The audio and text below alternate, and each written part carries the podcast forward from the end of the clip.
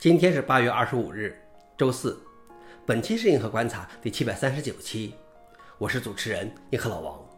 今天的观察如下：第一条，Python 虽然是最受欢迎的编程语言，但是找工作还是要会点 Cycle。第二条，微软发现了一个 CoreMOS 的高危漏洞。第三条，利用手机陀螺仪窃取物理隔离系统的数据。下面是第一条，Python 虽然是最受欢迎的编程语言。但是找工作还是要会点 Cycle。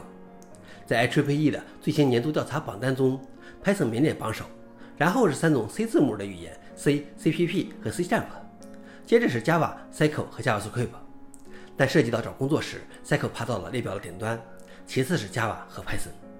该榜单的编辑称，Cycle 的信号强度并不是因为很多雇主只寻找 Cycle 程序员，他们想要一种特定的语言加上 Cycle。消息来源：Register。老王点评：复杂的 Cycle 不会，简单的 Cycle 总是会一点的，所以请在简历上大大的写上 SQL。第二条是微软发现了一个 CoreMOS 的高危漏洞。微软在 CoreMOS 中发现了一个漏洞，并给它打出了9.8的高分。在报告给谷歌后，该漏洞不到一周就得到了修复，只用了一个月就提供给了用户。这个问题源于 Dbus，它是 Linux 中使用的一种进程间通信机制。使用了一个标准库中典型的危险函数 strcpy。稍有安全经验的 C 程序员都知道，这个函数容易出现缓冲区溢出安全漏洞。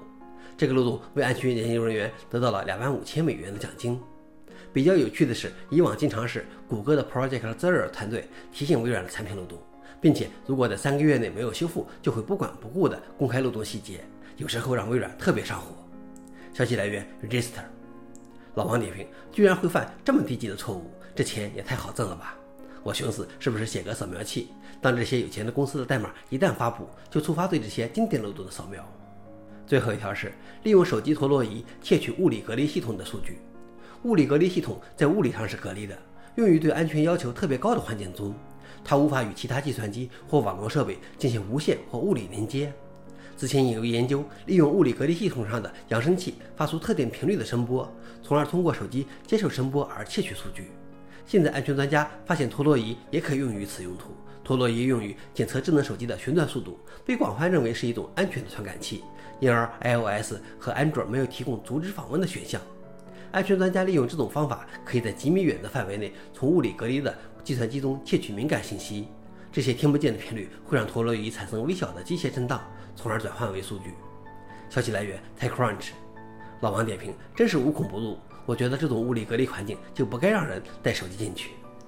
想了解视频的详情，请访问随附的链接。好了，以上就是今天的硬核观察，谢谢大家，我们明天见。